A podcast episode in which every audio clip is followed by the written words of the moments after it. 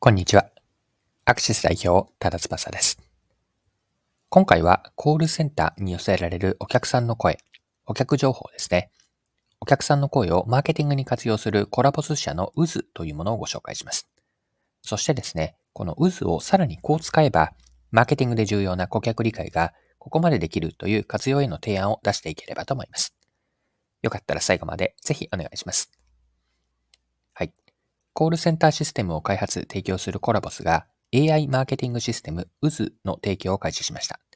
UZ というのはアルファベット大文字で U と Z を書いて UZ と読みます。UZ はコールセンターシステム分野で蓄積してきたコラボスの技術的ノウハウをもとに開発されました。UZ の機能には音声認識、話者判別、感情分析、そして興味関心キーワード抽出などを備えていて、個人情報の安全性も確保しています。コールセンターの通話データから顧客ニーズを解析するだけではなくて、チャット GPT を連携させて用いれば、効果的な効果的広告テキストであったり、キャッチコピー、メルマガの作成までできます。で、こちらの渦への私自身の印象なんですが、コールセンターへの問い合わせに対して、その場で、その場で解決するフローとしての役割を持たし持っているだけではなくて、コールセンターに集まった顧客の声をマーケティングなどに有効活用するストックとしての役割も担えるようになると。こんな風に見たんです。はい。ではですね、ここからはマーケティングの視点でコラボスの渦をこのように使うと、こう使うともっとマーケティングに活かせるのではというアイデアを言語化してみたいと思います。すでに渦では感情分析であったり、興味関心キーワード機能興味関心キーワード抽出の機能はあるんですが、感情などの心理に加えて、より多角的にコールセンターへの声から顧客理解を深めるために活用できそうなんです。で、この議論の前提として一般的な事業会社のコールセンターに寄せられる声をまず整理しておきましょう。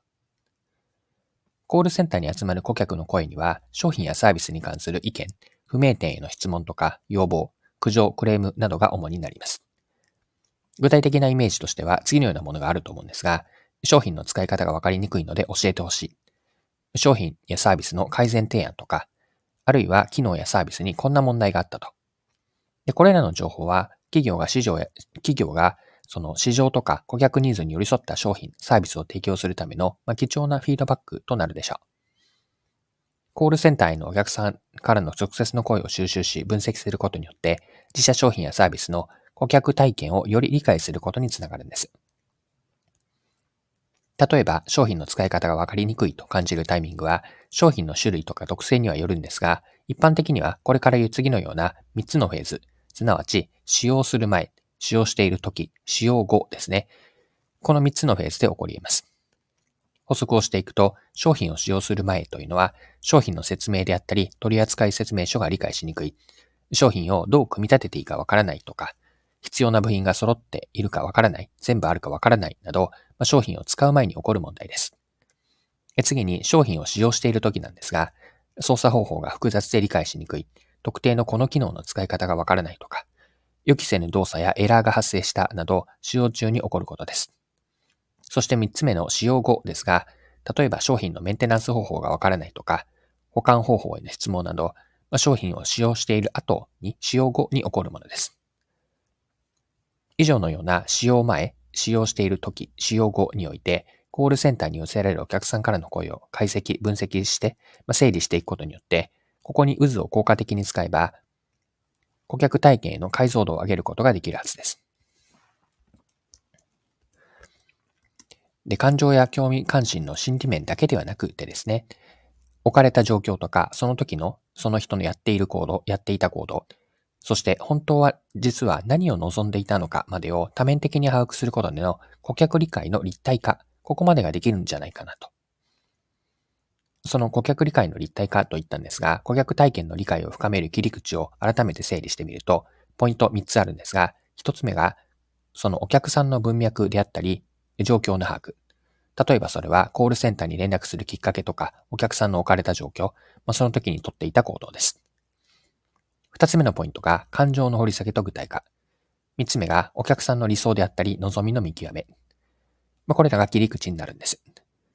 今三つ言ったんですが、それぞれについて順番にもう少し補足しますね。一つ目の切り口がお客さんの文脈や状況の把握です。お客さんであったり消費者がコールセンターに連絡するきっかけとなった出来事を把握するんです。コールセンターでのお客さんとの会話から見出せる、その人がどのような状況に置かれているのかの背景というのは、お客さんのことを理解するための大事な情報なんですよね。そしてその状況でどのような行動をとっていたのかも顧客理解を深める情報源です。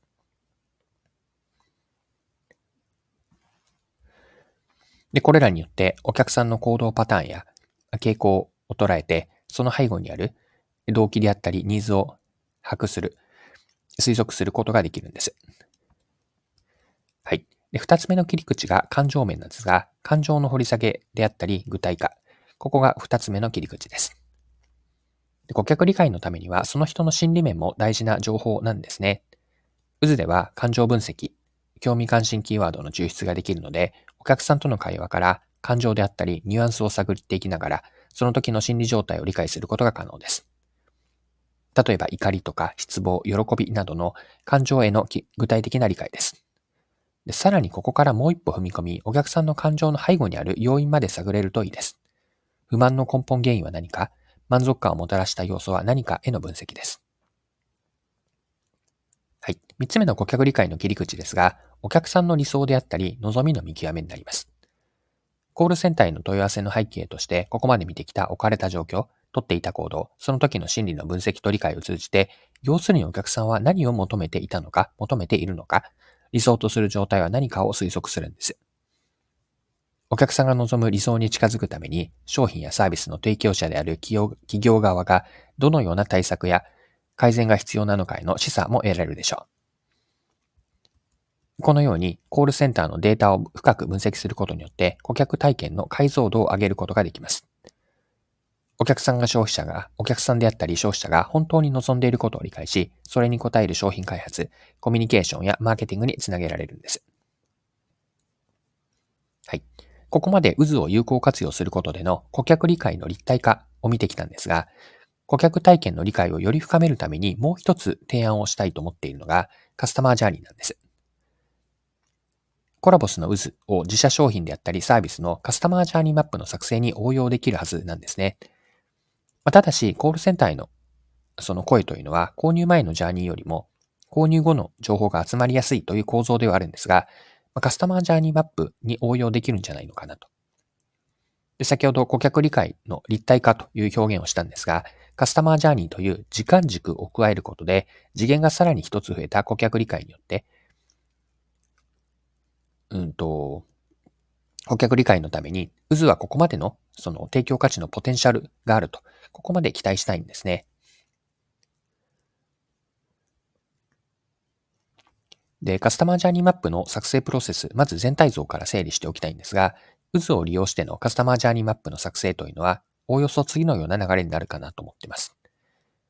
プロセス大きく5つに分けていくと、1つ目がデータの収集と整理。二つ目が、顧客体験がカスタマージャーニーマップのどの段階かの振り分けをする。三つ目が、お客さんの行動であったり、感情のマッピングから、ここでジャーニーマップを作成していき、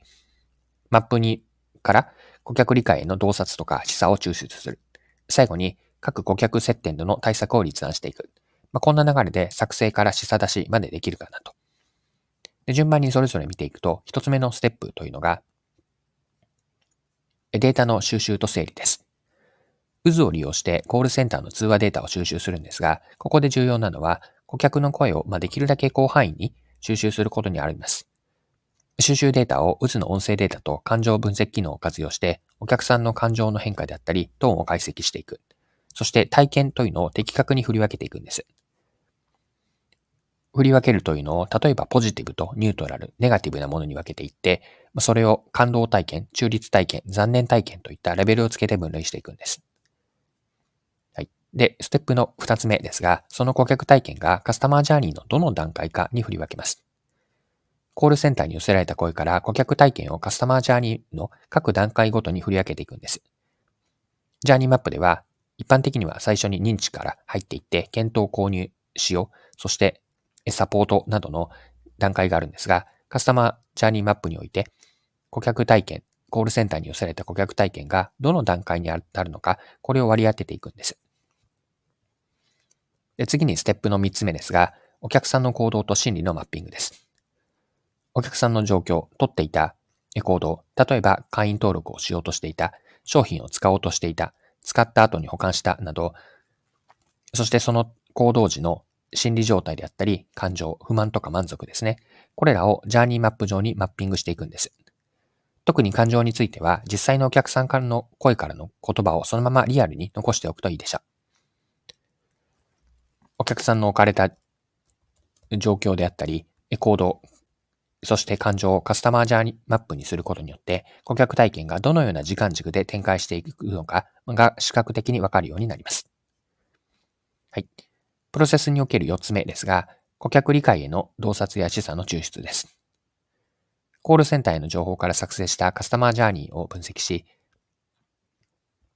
顧客のニーズであったり、液体、発生している負として何が問題だったのか、ここを見出していくんです。これらへの洞察を進めることによって、お客さんの立場になっての顧客理解を深めて改善策を考える上で重要な示唆になります。はい。最後、ステップ5つ目ですが、各顧客接点での対策立案です。カスタマージャーニーの各顧客接点において改善策を考えます。例えば、残念な体験、ま、残念体験が多い接点では顧客サポートを強化し、感動体験が起こったところではさらに促進する施策を考案するんです。また、マーケティングコミュニケーションへは、得られた洞察や示唆をもとに、ターゲット顧客に適したメッセージであったり、コミュニケコミュニティ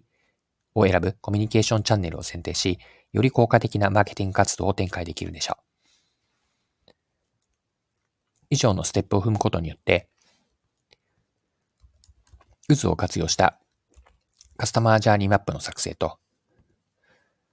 リアルなお客さんの声に基づく顧客理解、そして顧客体験の向上につなげられるんです。はい。そろそろクロージングです。今回はコラボスのコールセンターへの顧客の声をマーケティングで活用するサービスである渦を取り上げて、そして渦を使えばさらにこんなことができそうだというアイデア、まあ、提案ですかね。こちらを考えてみました。最後にポイントを振り返って簡単にまとめておきます。コラボスが開発した渦は、コールセンターの通話データから顧客ニーズを分析し、チャット GPT と連携することで、広告テキストやメルマガの作成ができます。渦の機能には、音声認識、感情分析、興味関心キーワードの抽出などがあります。で、この渦を知ったとき、見たときに、まあ、こんなことまでできるんじゃないかなと思ったことなんですが、大きく、まあ、提案、アイデア2つあります。1つ目は、渦を用いたお客さんの文脈や状況、その時にとっていた行動を把握し、感情の掘り下げと具体化、お客さんの理想や望みを見極めよ、までを、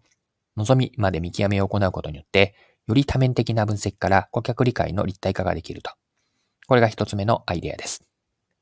二つ目が、よりさらに一歩進んでカスタマージャーニーが作れるんじゃないかなと。渦を活用してお客さんの文脈とか行動と感情をマッピングし、顧客体験のカスタマージャーニーを作成できるのかなということを期待したいです。マップを作ることによって顧客体験の課題であったり、ボトルネックを見出し、それを時間軸でわかると。そこから顧客体験をより良くできる施策につなげていく。こんな活用できればなと思っています。はい、今回は以上です。最後までお付き合いいただきありがとうございました。それでは今日も素敵な一日にしていきましょう。